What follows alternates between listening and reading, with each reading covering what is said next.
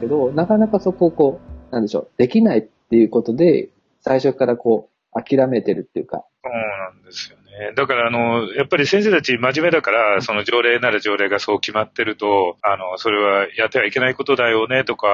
そういう風になって裏に潜っていっちゃうんですよ、声が。もうそこだけで声を出さなくなっていくんですよね。と、本来はその授業にこれを使ったら便利だとか、子供たちの学習に有効であるというふうなことが分かってても、あの、そこから先へ進もうとしない感じが出てきちゃう。やっぱり非常にその、えー、セキュリティを守るということを、それからその先生方もそういう、なんていうか教育的な、あの、問題があるような内容を子供たちの前に出したくないと思うから、そういうセキュリティは大事だと思うし、そういうとことの、本当に毎日そのバーターですね、本当に。あの、先生たちのリテラシーの差じゃないですか。そういうモラルに関してとかセキュリティに関して、ちゃんと分かってる先生と、本当に分かってないというか、全くゼロの人が同列にいたときに、やっぱりリスクをね、ね考えないといけないんで、苦しいところなんですよね。もうそれはもう使ってる先生方とか、もう使える先生方は本当使ってもらいたいってみんな思ってるんだけど、でも一方で本当にそれをフリーにした時のリスクってやっぱり結構今の時代大きいんで、なんかやっぱ難しい、なんか本当グレーなことですね。今の一番苦しい。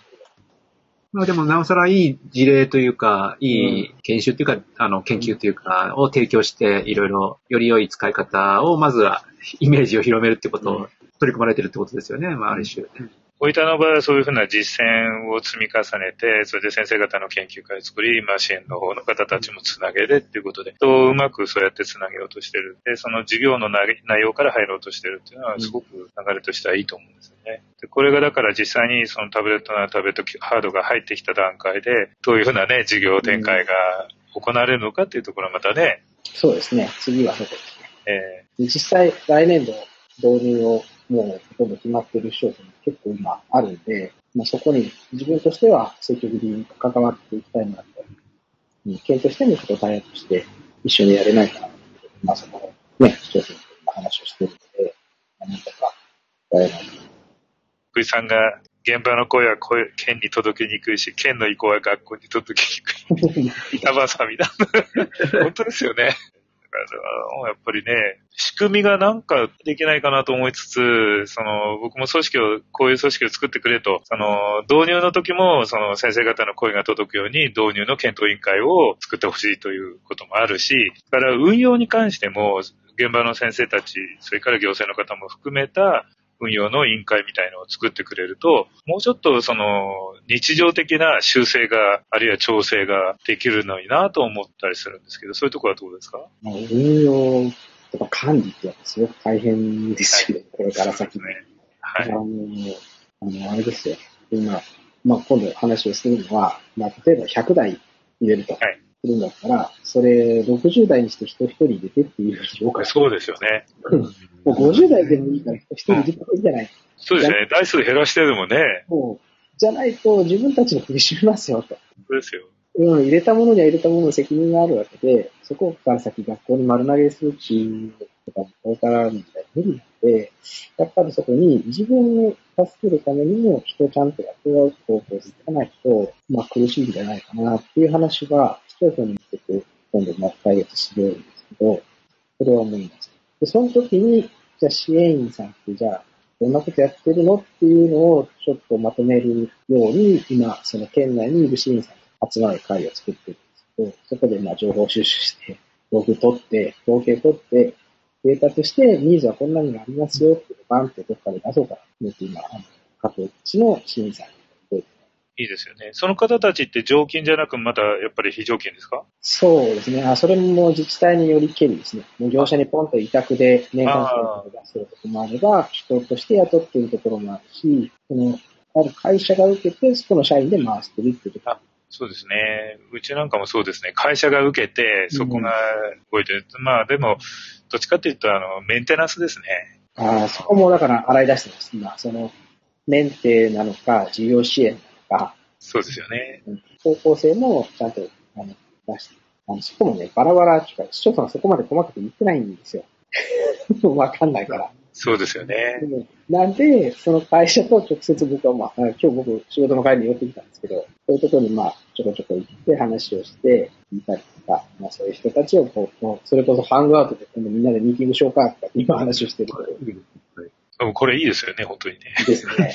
使えますよね。飲み会がね、なんかできないのは 確かに。だからもう僕があの集めた時は必ず後ろに飲み会つけて集めるんで、ああ、それはいいことで。3時から5時までやって、その後飲み会ですっていう案内なんで。まあ、それに上手ですね。お上手ですね。いやいやいや、ないとね、本当のところわかんないじゃないですか。まあ今のところほそういう感じで、そのやる気のある人たち、声上げそうな人たちの気持ちを高める、そういう 工夫を合わせて人間関係を育むっていうところも、やっぱりどうしても必要なんですよね。やっぱ最後は人かなって思います。そうですね。今のところそうですよね。うん。まあ、あるいはどこまで行ってもそうなのかもしれませんけどね、やっぱりね、このはね。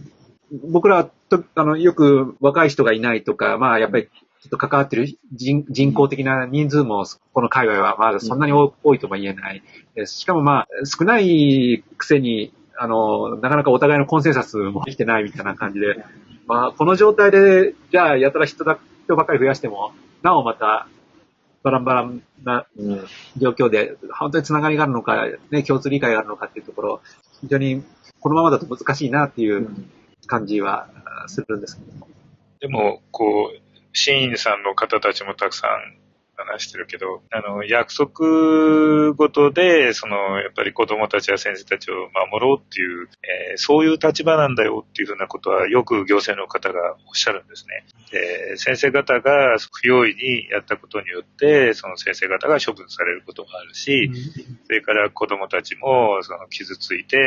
親御さんの方からそういう抗議が来ることもあるので、行政としてはそのセキュリティなり、えーいろんなものをこうから私たちが守ってんだよっていうやり方をされます。で、それはそれで、あの、確かにその通りの。そのリスクに関しては、その、家に帰ると、そのリスクはまたもにまた全部入るってあるじゃないですか。そういうところの話だとどうなんですかね。あの、諸外国でそのほとんどそういうことの規制がなく使われてるっていうことに関して、どうして日本はこういうふうにそのルール、約束から入ろうとするのかっていう。うん、やっぱりそこを、そのトータルに交通整理できる人がいないっていうのは一つあるんだと思うんですよね。リスクと教育利用の効果と、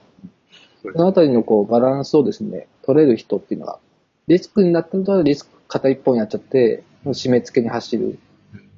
教育効果を求めるとリスクなんていらない、そんなもの使えないってすぐ言っちゃう。でも、どっちも暴走ね。うん。うん。双方こうバランスよくやる方法っていうのを探って整理して提案できる人ってやっぱりいないままに、お互いのサイドだけでこう、突出したことで、で、話聞いてくれないから、こう、物は勝手に買ってきてやってると注意されたりしてみたいな悪循環になっちゃうじゃないか。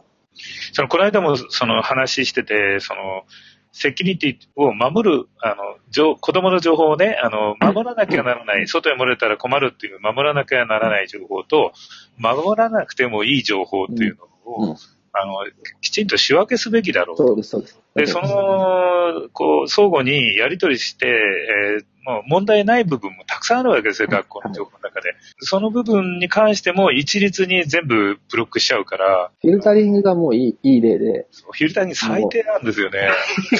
あの、どういうことフィルタリングポリシーなのかわかんないんですけど、本当 NHK フォースクールがブロックされるような。いいや、うちはね、だから前から言ってる文科省が全てブロックされる。うん、文科省の動画データでも何でも全てブロックですよ。あれ、本気でしてるのかっ毎ていう。年更新料払うんですから、ホワイトリストだけでもちゃんと更新してくれっていうのは、あれは、なんでああいう、こう、いい加減な仕事をするんだろうと思いながらやってるんですけど、でもこれって、うちだけじゃないんですよ。まあそうでしこの、ょうねこ。のフィルタリングを入れてるところの自治体はほとんどそうなってるはずです。それで誰も文句言わ、文句は言わないってことないけど。文句言ってますあのええ、まあ言ってるけど、まあ、あ あの、か買った責任者が変え変えないからいいんだっていう。そうでそこにさそこにその教育効果をあの測ってバランスを取る人はいないんですよ。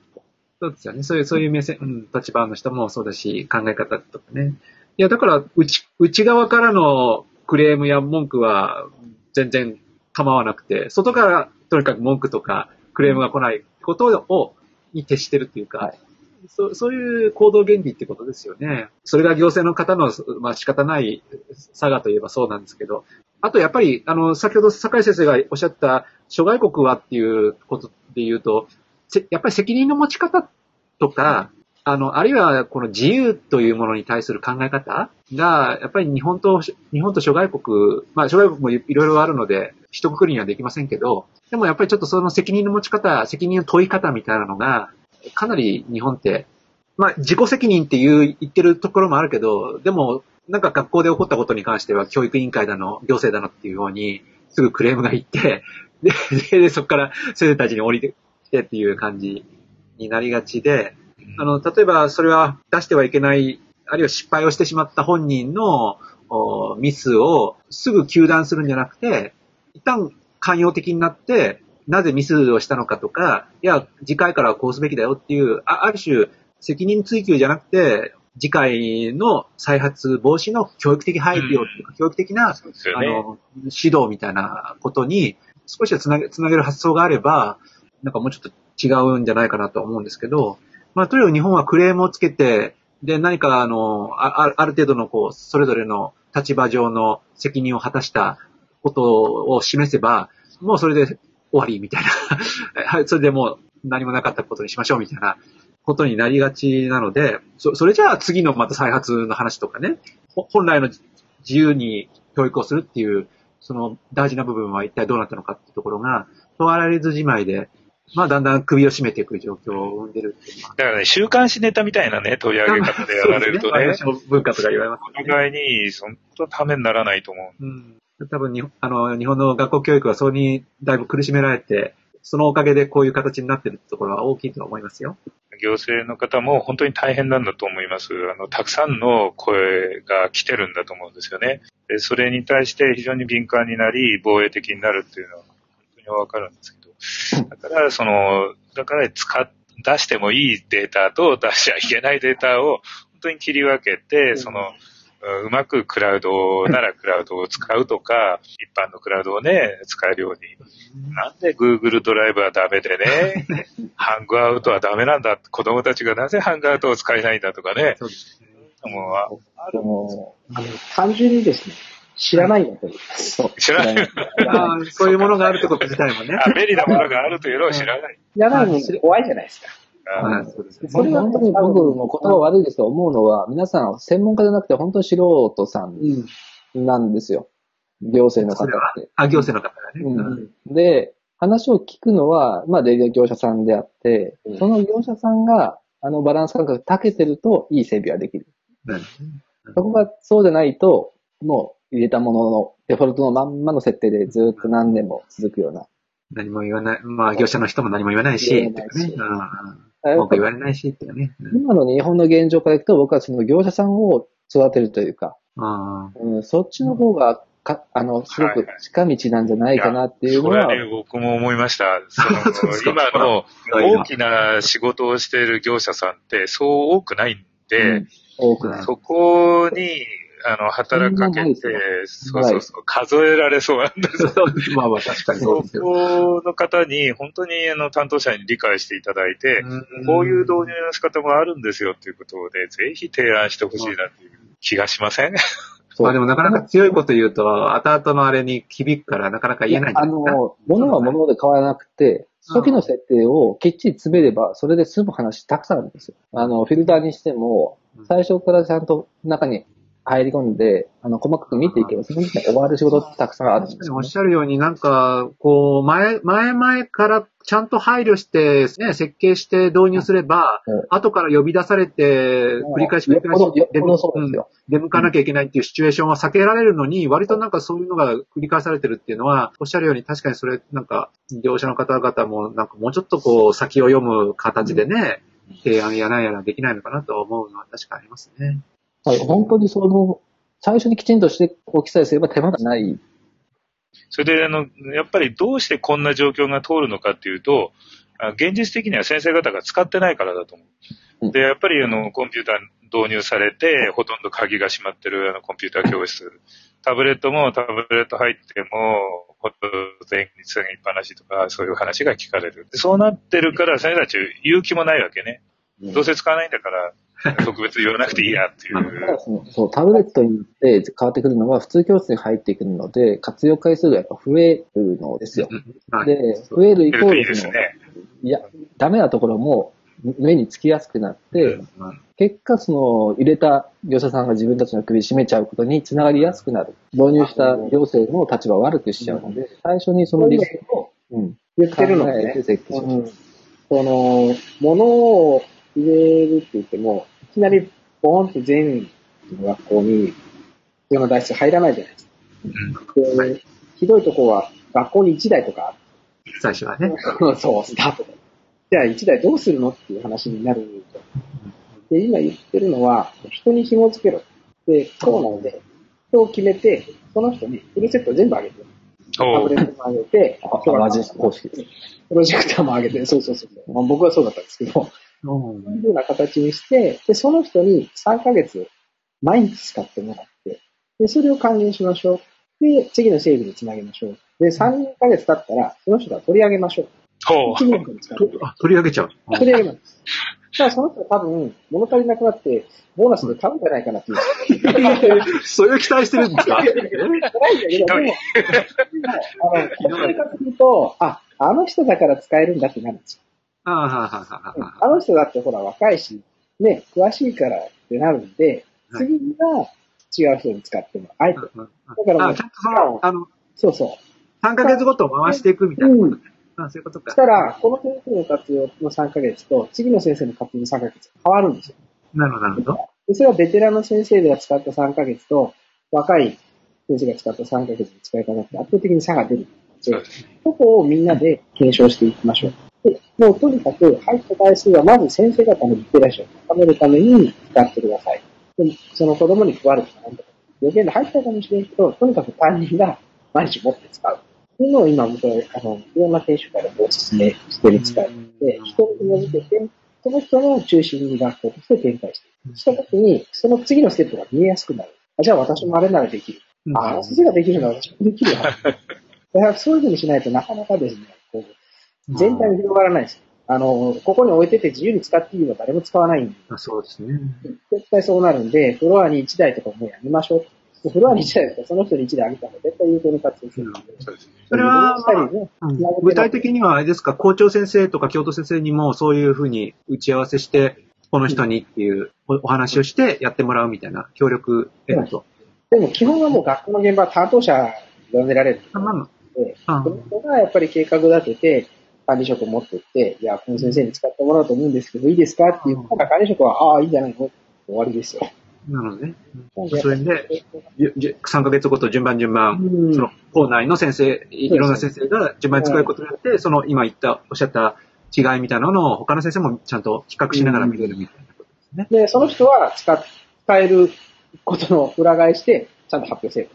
うんなるほど。出してやるんだから、それなりに何かを出してね。いうふうに持っていくのが一番まあ、簡単かな。わかりやすいじゃないですか。ね。ちっちゃい規模からスタートできて、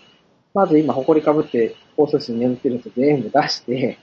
ここに配りましょうと。うんそこを一番にやりましょうっていう話。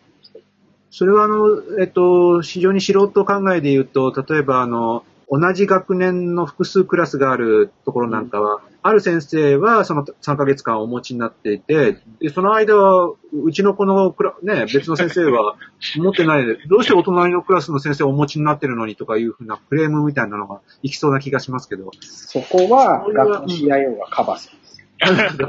ちゃんと説明校内の、校内の研究のためにやってますんで、3ヶ月でもご理解くださいと。なるほど、なるほど。だから、そういうトラブルがやっぱね、管理職の仕事に。うんなるほどね。まあそこは普段からの保護者の関係やコミュニケーションの取り方が、まあでも、出ますよ、絶対。でもそれを恐れちゃうってところも大きいじゃないですか。やってみたらそう、実際やる、やってみたらそうなんだろう、で済むんだろうけど、うんでも、初めにそういう計画を立てたりとか発案して提案しようとすると、で、今、今、今みたいなことを保護者から言われるんじゃないのみたいな、そんなったらやめた方がいいとか、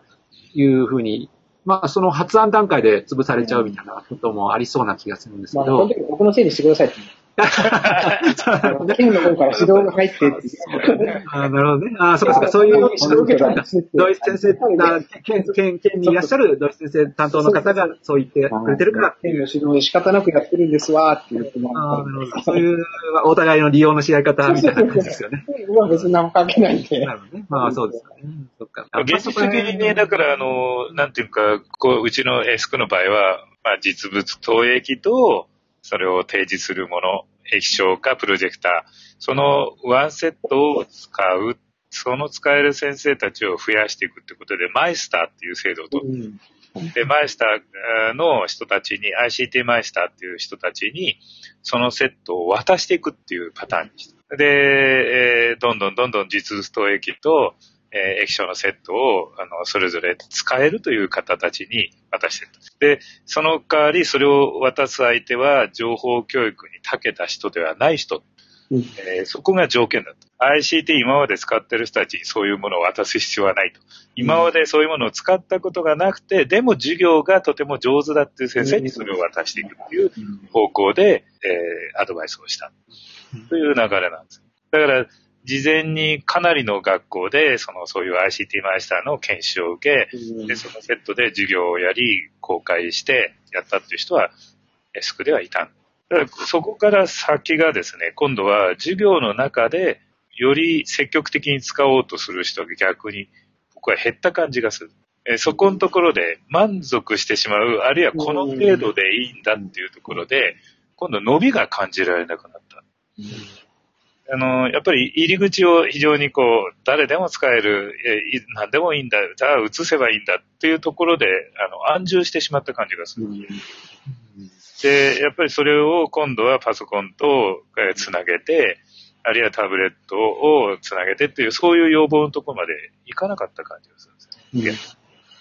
でそれの原因っていうのが、そのどこにあるのかっていうと、やっぱり有効な、パソコンをつないで有効な授業っていうのがなかなか、あの、現実的じゃなかったっていう。うん次の魅力的なものがなかったってことですね。そこを、例えば電源つけるまでに時間かかり、えー、LINE を引っ張って誰か子供がすぐ使って落としちゃう可能性があったりとか、あの、やっぱりいろんなこう、障害が実際に使う中で出てきて、で、あまり積極的に使おうとしなくなった。でもタブレットだったらじゃあどうなのっていうのが、まあ今のところ、次のかなという。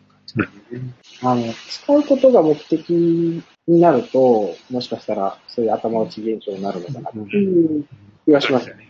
ええだから、あの、使う、まあ、使っても使わなくてもいいんだけど、じゃあ何をしたいんですかっていうところですよね。子供たちに、じゃあ、何でもいいと思うんですよ。情報活用能力つけます。まあ、学力でもいいし、まあ、それが二次生活スキルでも何でもいいんだけど、そこに、それがちゃんと、その、導入する市町村として持ってるかどうか。うちの市議は、ここを目指しますわ。だか分かる授業を作るための ICT ですよ。それとも二次生活スキルを作るための、子供に育てるための ICT の導入なんですよっていうところの、なんかその明確なビジョンを、市町村としてちゃんと持てるか。それが学校に物が入っていくときにちゃんと一緒に落とし込めてるかっていうところを、今市町村に対する指導はそこをしています。そこだけしてます。逆に言ったら。それがないのに入れたらダメよと。何も考えないで、とにかく整備率上げようとか言ってやったら絶対こけるじゃないうん。皆さんがそう、す。ごいその、その考え方が大事だと思うし、僕もそういうことで、その行政の方々も、まず入れる前に、あの、うん。プラン立てようねっていう、あのどういう授業をしたいんだ、どういうこと、力を子供たちにつけたいんだってことを言うわけですけど、現実、現場の先生たちは、そうじゃない授業方法、授業プラン、今までの一斉指導パターン、どっちかというと記憶型のうん授業っていうのをずっと展開されてきてるわけですよね。それをその、一回の、一回のって言っちゃいけないかな、あの、指導要領の書き換えぐらいで、先生方の授業手法が変わるわけじゃないじゃないですか。その中でタブレットっていうのは、だからどういう位置を取るんだろうなっていうね。で、やっぱりより有効に知識を注入するための道具として先生方、いわゆる教具としてのタブレット活用っていう、その方向に流れはしないかっていう。あの、入り口はそこでもいいと思うんですよ。あの、今の授業のスタイルのまんま、タブレットが入って、どうなりますかっていうところからスタートして、でも、やってると、またその先の可能性が、先生方に見えてきてほしいなっていう気がする。そうですよね。うん。その先に広がっているものは、あ、じゃあそれって今の授業じゃちょっとできないよね。これから先の子供たちは本当にその今までの授業のスタイルで育てられる力ではダメなんじゃないのっていうことに気づいてほしい。だから ICT は本当に授業改善のきっかけえーであるべきだと思うし、本当は授業だと思うんで、やっぱり授業の本質は子供理解であって、子供の実態把握があって、え課題が見えて、目当てができて授業を組むってですね。だから導入も全く同じで、やっぱり何を、まあ、市としてどんな傾向があって、その市としてはこういう地域の秩序があって、ただこんな子供たちを丸々市では育てましょう。そのためには、先生方にどんな授業をしてもらわなきゃいけないし、じゃあ必要な部分は何ですかっていうふうに、本当に最後の最後にそこが議題に上がってこないと理想なんですよ。すごく思ってるんです。だからその順番だけは絶対間違えてください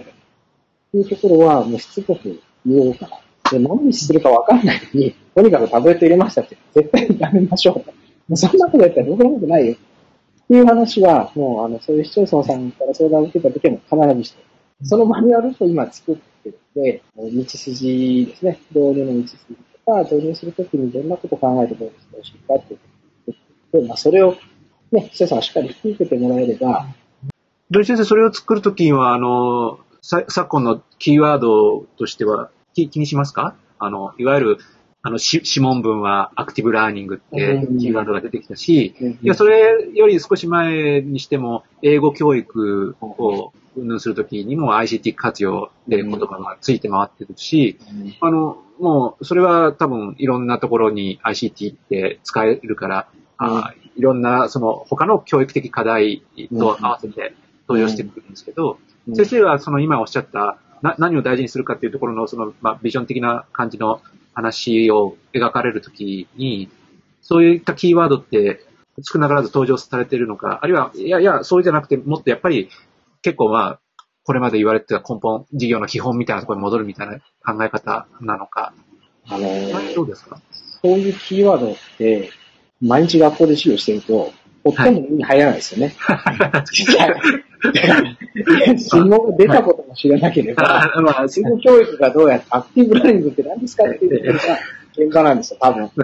僕らは、ここにいはいて、情報収集を、まあ、半分仕事としてやってるんで、えなんぼでも情報を持って入ってるから、いや、実は、こんなことも今言ってるんですよ。でも、まあ、現場そうじゃないの分かってるけど、まあ、匂わすことある。そういうことも一方で言われてますよ。で、カチッとしたものが出るときは言います。でも、それは文化から、きちっとした文章で出たものは、僕らは文化のやっぱ下にいるんで、そこは、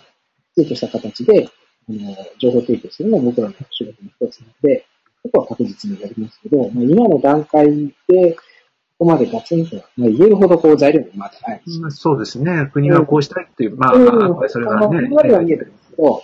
カチッとこうものがないんですよね。まだね、出来上がってるわけじゃなくて。待ちつつ、そんな雰囲気を匂わせつつって感じですけど、なんか、なるほどね。ふわっとしてます。あー国が描いてる結構夢、夢やもやもや雲の中にある話と、先生がずっとおっしゃってた、げまあ学校の教教そう教室というか、うん日々の日常に落ちているというか、うん現やっぱ、実ローカライズされたものは先生方ってスッて書いてるんですよ。そうですよね。でこの市はこんな風にまあやってるじゃないですか。で、こんな課題あるじゃないですかって言うと、ああ、そうやねって入っていくんで、いや、上田がこの後。つながりを見つけながら、まあ、うんその、直接は言わないけど、意識されながら話をされてる。学校もですね、軸持ってきて、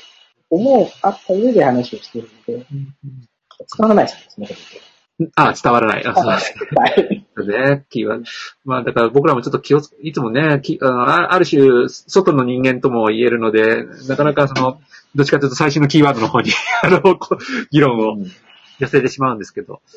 だから、む、無理に学校にそういうものを、こう、届いてないから届けようっていうふうにしない方がいいってことでもあるんですかね。うんまあ、あるいは言葉をちゃんと翻訳してからっていう。思いますね。うん、なるほど。わかんないですよね。まあそうですよね。まあうん言葉が通じないのに一生懸命議論しててもしょうがない。うんところは意確かに。味ないんで、なんかもっと身近な、えー何々じゃ今日どうでしたか？先生方、こんなことなかったですか？っていうとこからやっぱり入り口に入っていかないと、うんあ、土井先生、あの、実はあの、今、日本教育工学会という、あの、はい。JSET というふうに略されますけど、そこがあの、まあ、新しい取り組みを始めていて、えまああの。あのグル、グループがあってですね、あの、えーシシグ04っていう、はい。あものこれ入あ、お入りになってる。あの、ええ、で、あの、まあ、そろそろそっちも、あの、要するに、ガイドラインというようなものを、うんあの、作って、まあ、例えば今のような話、どこのレベルのことが言えるかわかりませんけど、何かしらその、市町村なり、まあ、県、県でもいいですが、あの、担当者の方や、あるいは関係者の方が、何か参考になる、ああるいはその、きこれを参考にすると、なんかそこからスタートできるみたいなものがうん。提示できればいいって話が今、それを作ろうっていう話なんですけど、その土井先生の今のお立場や今いろんな考え方からすると、そういうガイドラインっていうものが仮にこう、いずれやってくるとしたら、それはどんなものであってほしいというか、どんなイメージのものであってといいと思われます？理解できる言葉で、まあまあ、まずまずは理解できる言葉ですよね。言葉が、ではい。あローカライズできる。ローカライズできる。あうん。その県なり市町村の実情に、その要は整備なり、なんとか進めていく指針のうちのここはうちの市でも取り入れられるね、ここは取れるねっていう部分が、あの、見えやすいものですね。もうあんまり大きなものだと、えーそれうち無理ってなっちゃううその時点で細かく部品みたいにいろんな提案があった方、並んでた方が、それ、それやりやすい感じですかね。で、結局最後はもうものすごくちっちゃい規模のところが動かしてる。ね、何々市、何々村とかいうところが、え最後のところは整理わってくまあその中のまたさらに小さい、んあの、担当者の方がいてということですね。うん。となると、その人たちが、あの、誰でも見てわかるようなものじゃないと、一部の専門的な知識を持った人たちが理解できる。すごく先のことを言っても、なかなか難しい。うんうんだから本当に身近に、どこどこ小学校の誰々先生にも伝わるし、その村の担当者の人も、ふっと見て、ああ、こういうふうに進めていけばいいんや。ああ、こんなふうにやったらいいんやっていうところが理解できるのやっぱり一番いいんじゃないですかね。あそうなると非常に難しい。コツコツやることの大切さみたいのもすごく思うんですよ。だからずっと何かやっぱり自分の関わる場で、あこれがこうなったらいいなって思うことをブツブツブツブツブツブツブツブ ツつぶやき続けるっていうのは本当に大事なことだと。で、それは行政の方との語らいの中でも、行政の方にもいつもつぶやいてなくちゃいけないと思うし。だからそれは現場の教員は現場の仕事だけやってればいいっていうんじゃなくて、やっぱり自分たちの仕事をやる上で、ここがやっぱり今大変なんだとか、それからこうなった方がいいなと思うっていうのを、やっぱり僕はだからさっきから言ってるのは、そのそういうのをやり取りする場が工夫して設定していく必要があるんじゃないんだろうかと。ですけどね、それで、あの、行政の方もその現場の要望を知っていただく。ね、そういうやりとりがなかなか日本の場合は、その子供の授業でもそうなんだけど、上からの直線ラインで来るっていうのが 非常に多くの場面で感じるんですよ。横をつなげない。あの、もうちょっと、その、えー現場の先生同士のつながりも広げる必要あるだろうし、まあ、違う職種の方と学校っていうのをつな、つなげる必要もあるだろうしっていう、本当に単線でつなぐんじゃなく、授業もそうだけど、学校の先生たちも、その様々な人とのつながりの中で、あの、やれるともっと面白いことができるんじゃないかと思うんですけどね。力はあると思うんですよ、先生たちにね。それをうまく活かしてほしいと思いました。はい。で、あの、この世界っていうか、まあ、情報が今までと全然違うのは、先生たちだけで終われないんです。うん、人とのつながりがね。そうです。あの、例えば国語の研究だったら、あの、国語好きな先生が集まって、あの、あやこや言ってたら、なんとなく話が完結するんだけど、情報の世界って、ここに物を整備するとか、物を作る人たちがいたりとか、まあ、それを管理する支援員さんがいたりとか、まあ、物を提供する業者がいるところが多分今までの学校の文化と大きく違うところで、それがなかなか先生たちに馴染みにくい。うん、で僕が現場にいるときにいろんな業者の方が僕のところに来るところ、すごくこう、変な目で見るというか、えーなんかあの人業者と悪いことしてんじゃないのっていうぐらい、なんとなくそういうのってあるじゃないですか。だからそこが多分今までと大きく違うところで、なかなかこう、理解されにくいところなのかなっていうのはなんかすごく思うので、なんかそこをこううまくつなげるパイプのようなことができないかなっていうのは一つ思う。支援もそうだし、支援という名前も僕ちょっと嫌なんですけど、支援と、まあ業者の方と現場の人たちが、こう、何か繋がっていくというか、一つの共通項で認められると面白いかなっていうのは。まあ、それが最初に出てきた研究会だったり、そうですねということですよね。そういう場を作るということそうですね。なかなかあの、業務の中ではできにくいですね。そうなんですよ。なかなかね、そういうことはやりにくい。そう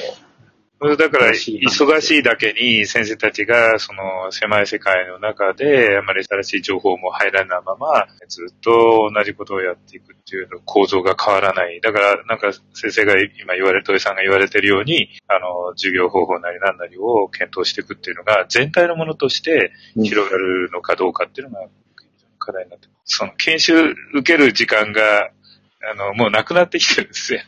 研修、完成研修さえどう、どうも、なんかうまく成立しなくなってきてる。だからやっぱりね、昔はね、あの、お互いに校内でかなりの時間取って一緒の研究したり、理科の実験したりですね、体育の教え方を一緒に飛んでみたりとかやったんですよ。でそういう時間が本当になくなってきてる。で、ね、どうやったらいいんだろうっていうのが、正直言って、それでみんな仕事の仕方もタコツボになってきてる。やっぱりお互いの横のつながり、仕事も絡めるのが難しくなってきてる。他校の先生とはもちろん難しくなってきてる。やっぱりうまくつなげてってほしいなと思いますよね。僕らもそういう意味ではだからこういうテレビ会議システムとか、そういうものがうまく使えたら、本当にもっと日常的に研究できるのかなとか思いますけどね。まあ、その諸事情がいろいろ地域によって異なるっていうことなので、今の話一つ解決方法というかね、どこに糸口見出すかって、本当に個別バラバラなのかなという気がしますね。難しいですね。なんだろう。ガイドラインを届けたところで、そうやってちゃんと地域に、地域でそれぞれ読み取ってくれるかどうかってところはね、どういうふうにすればそうなるかっていうのも難しいし、だから土井先生みたいな人をたくさん増やすという、そういうことから始めないと、ハブになる人がね。そうそうやって、そ大分がね、えー大分や佐賀がそういう形で変わってってくれればいいんですよ。やっぱり、その、本当に、うん、一つの、こう、みんなが目標とするところに、それぞれの県がなってくれると、こういう東京なんかの場合もね、もう少しこう、目がね、開くんじゃないかと。あれ、あの、土井先生のところ、あの、大分ってあの、先生すみません、なんか、べ全然別の話だけど、学校ってあの、さっきみたいなフィルタリングとか、Google ドライブダメ、ハングアウトダメみたいな、そそういう状況なんですか？えーっとですね、フィルタリングは、まあ、ありますけど、あのそこまでガチガチではないですね。ガ。チガチではない感じなんですね。で、えっと、大分は Google アップを使った OEM システムというのがあって、あ、ごめんなさい。何システムですか？大分 Education Network システムというのがあって、ああ、うん。それは先生方に Google のアカウントを全員一人ずつ持ってて、うん。そうです県内の全小学校の一人ずつの教員に個別にメールが出せたりとか、いいですねメールできたりとか、じゃあえーと元からそんな連絡システムを、うん、Google に頼ドライってるんですかブ教員もドライブできるんですねドライブ。使うんですよ。あそれは最高ですね。うん。なので、じゃあその辺の、あの、クラウドの利用は先生方よくしてる。だから、自分宛てにメールを送ってデータ移動したりとか、クラウドに保存して、家で読み出しをして仕事したりとか、それだけで上等です。うんやってる。あ、そうですか。で、あの、それを、共有かけれるんで、自分があった時も、誰々の先生に見てもらおうとかいうことは簡単にできる。ね、そういう情報交換もでき、しやすいですよね、プラットフォームがあれば。うんえっと、あの、それって、あの、まあ、教育、教教育長というか、あの、教県教委のレベルで決めてもいいんでしょうけど、く首長部局といいますか、あの、じょ情報、本当の情報家みたいな人たちは、はいはいはいああんまりそのことは、そそれは、それを結構アレアレンジされてるんですか？それとも、割と教育の分野は教育の分野でお好きにやってくださいみたいに、えー距離を取ってますとまあ、最後のネットワークのところはやっぱり、まあお願いしないと。ね、情報手作が握ってるところがあるんで、でもその教育の部分に関してはもううちの課が全部、ああ、そうですか。て、あいつじゃあガチャのメールアドレスの発行とかも全部してああ、そうですか。まあ、その辺も分けてるんですね。あの、移動時期は大変です。全部学校面に、学校面に紐づいてるんで、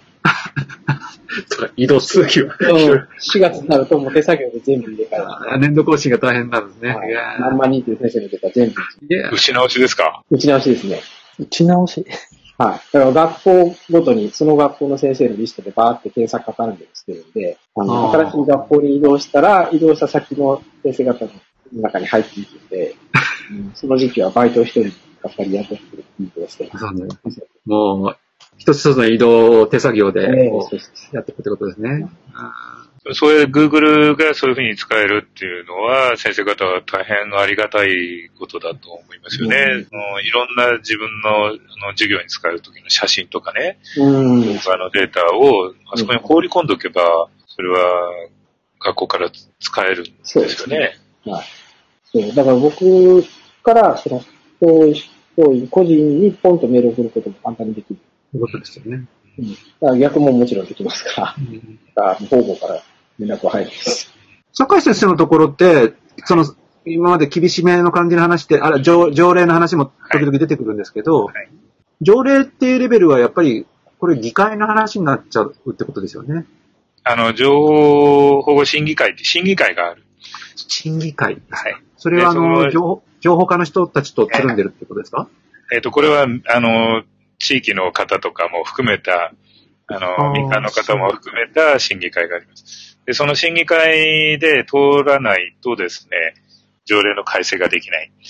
それどこ所属の審議会なんですか？高所属、どっかからか審議を受けるんでしょうけど、あの、ちょっと区長直轄直轄みたいないや、区長じゃないですね。だから、えっ、情報と、家についてる。そこはちょっと詳しくないんですけど、ちょっと確かめてください。でもその審議会の方に、うんえっ、と、審議を出して検討するっていうのが、僕らの方の問い合わせだと、年に何回もできないって言うんですよ。集まんないから。そうだと思います ねうんいつも集まって審議してるわけじゃなく、ね年に何回か集まって審議するという立場。だから、困り聞かないんですよ。で、そこに出す時期を失うと1年後だっていうふうな、そういう言われ方をするんですよね。で、やっぱりちょっとずつその入ってくるものが違うじゃないですか。タブレットならタブレットを使えるようにするってそれを、あの、教育委員会の方も順次それを可能にするように、条例の改正を申請していかなくちゃ。で、そこに書いてないものは全てアウトっていう方式を取っているので、新しいものに関しては全てアウトです。これから何が出てくるか分かんないんですもんね。そうです。新しく出てくれば出てくるだけすだから僕が昔ですね、昔って言ってもちょっと前だけど、あの、プレイスプレイステーションポータブル PSP を使って授業に使おうとしてたと。自分たちソフトを入れて、で、授業の時に、プレイステーションポータブル軽くていいじゃないですか。で、電源もあれだしね、長持ちするし。で、あの、ほら、テレビ出力を持ってるわけでしょ？だからあそこのところに自分で適当に作ったソフトを入れてしまえば、いくらでも教材流せるんですよ。でもそれは書いてないということで、えー本来はいけませんというふうなお話を受けましたね。だから何でもそうなんだけど、携帯電話でもできるわけですよ、授業は。うんスマートフォンでもできる。でスマートフォンなんかでもアプリ作るのは簡単だから、あの、今、そういうツールがあるから、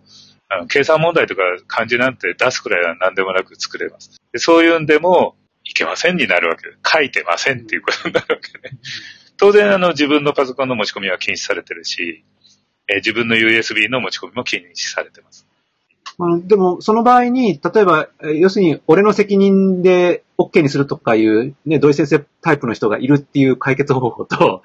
あと、もう一つは、例えば、あの、えっ、と、書いてないものがダメっていうところで言えば、書かれるものを若干その、曖昧にするっていうか、スマートフォンとか多分モバイル端末とかいうくくりで表記するみたいなことで、ある程度新しく出てきたものも、これもモバイル端末みたいなことで対あ。だから、あえてそれは厳しくしてるんでしょうね。あやっぱり、具体、かなり具体的、絞り曖絞りで。昧なものじゃなく、あの、先生たちが様々なものを持ち込んだりするのを防ぐっていう意味合いがあるでしょうね。だから完全にセキュリティの方の重視で、だからちゃんと守られてると思います。だから例えば僕らの使ってる USB も指紋認証。で、その指紋認証型の USB を、その、自分の家に持って帰っていいことになってます。持って帰っていいんですけれども、持って帰った指紋認証 USB は前もちょっと言ったかもしれないけど、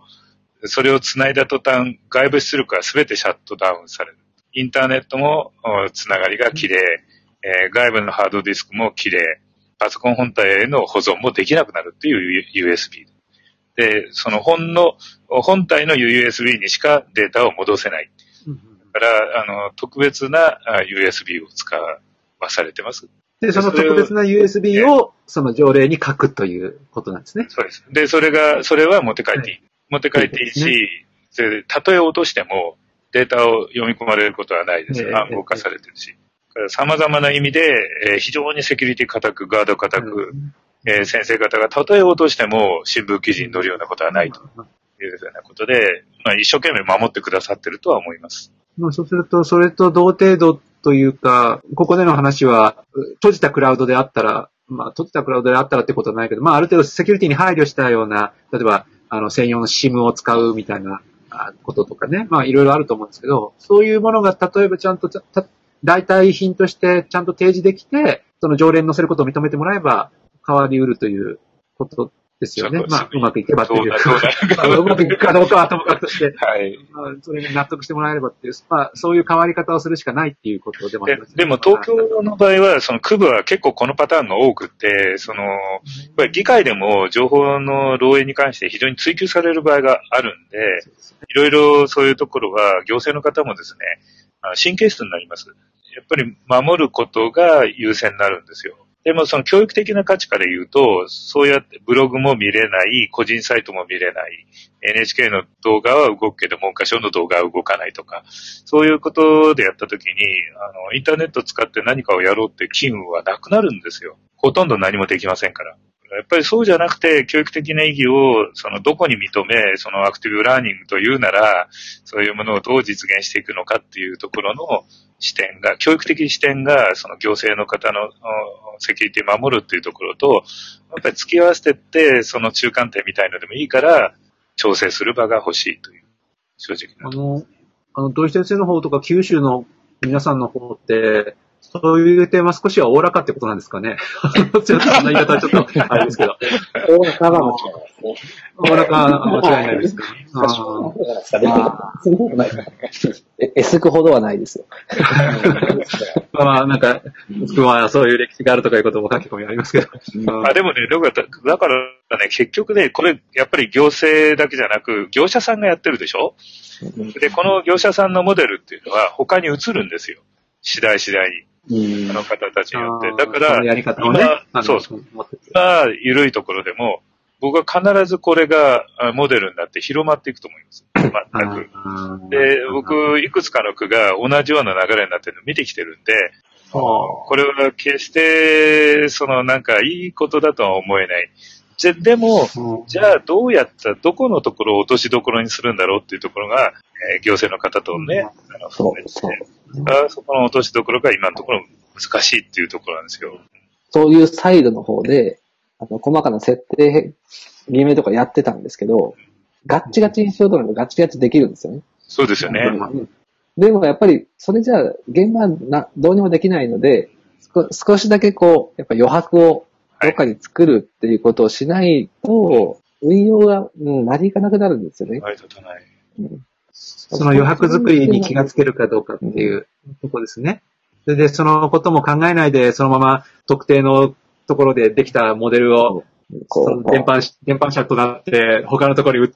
持ち込んでしまって厳しいまま行っちゃうってことが、今、そのまま起こってるという。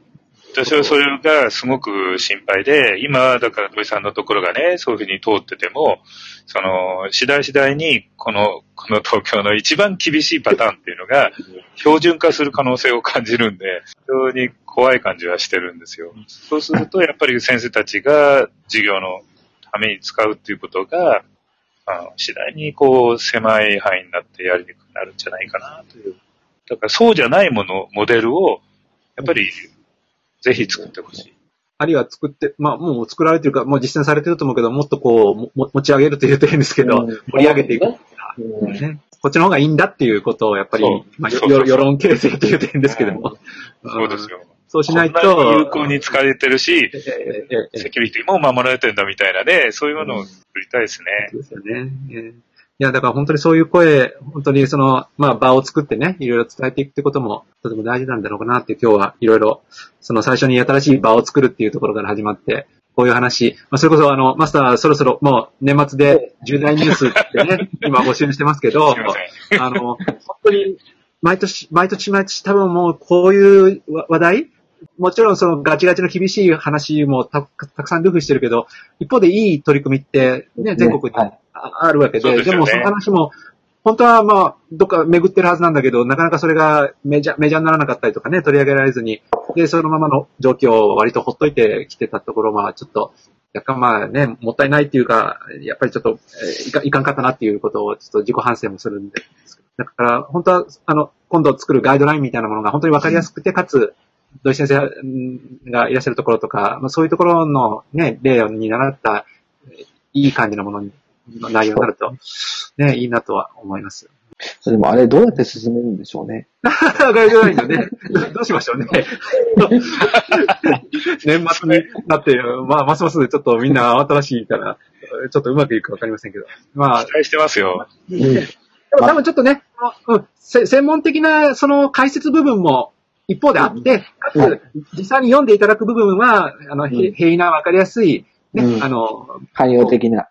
汎用的なとかね、あの、噛み砕きやすいものを出すみたいなところの、まあ、いこう、部分部分いろいろ組み合わせで、えーうんアプローチしていくのが多分大事なのかなとは思います。多分、だからその、その要するに辞辞書みたいなもんですよね。先生おっしゃったように、現場の先生と新しいそのキーワードとの間の翻訳とか変変換ができるように、まあ難しいキーワードの部分と、その変異なところを、まあうまくどうすれば翻訳できるかっていうところを含んだものになれば、あの、いろんな意味で便利、便利だったりとか、必要な部分を読み取るってこともできるのかなっていう。多分、ですけど、あ本当にでの、も、林先生が思ってることの10倍ぐらい分かってない。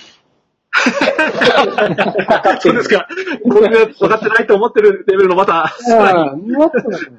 ていうふうな設定をしたときに。初めて、うーんっていうレベルになるんじゃないかなって。思うんです。これで、これで分かってもらえると思って噛み砕いたつもりのことから、まあ、さらに10倍努力しようということですね。で、ぐらい簡単にしないと、あの、うん、先生たちはやっぱね、あの、子供のプロであって、用のプロではない。やっぱり、あの、見てるものが違うんです。見てる場所が違うんで、でもそれが、そう、そうあるべきだと思うんですよ。うん。それが普通の姿で、その普通の姿にやっぱり研究者なり、まあ、僕らみたいな人間だったり、業者の人たちが、そっちに寄り添わないと、思いますそうだとしろっていうのは、やっぱ筋違いで、あの人たちはやっぱ最前線にいて、ここにいい働きをしてもらうための環境整備が、この他周りの大勢であって、子供たちに直に向き合っている先生たちを一番大事にせんといけないし、その人たちが理解できないものがダメなものだと思ってる。言葉にしても、ものにしても、何でもそうだと思うので、やっぱりそこを、いやいや、わからない先生が悪いんだって言ってしまえばそこで終了なんで、わからない先生たちに分かってもらうような工夫を僕たちはする必要があって、やっぱり難しいことを簡単に伝えるのが一番難しいんです、本当は。うん。でもその努力はやっぱり知っていくべきかなって。うん先生は責められるべき対象じゃない。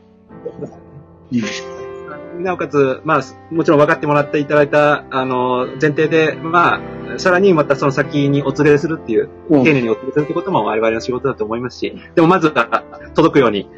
我々の方が、はい。ね、わかりやすく。ね、もっと努力しなきゃいけないってことを、それじゃあ、最後にさ肝にわかんない。でもね、本当に土井さんみたいな人がね、いるいてくれるだけで嬉しいから、頑張ってくださいね。予選の。明日も研修してきます、一日。はい。あ、お疲れ様です。あ、マスターも、ね、ちょっと時間が、はい、そうですね。なんか見たました。いつもの通りで。では、そろそろ、はい、閉店しましょうか。今日はもう、できるだけ、はい、肝に銘じて、これから 頑張りたいと思います。いえいえそしてありがとうございます。はい、はいためになるお話、楽しかったです。ありがとうございます。皆さんありがとうございました。はい。はい。またごちそうさま。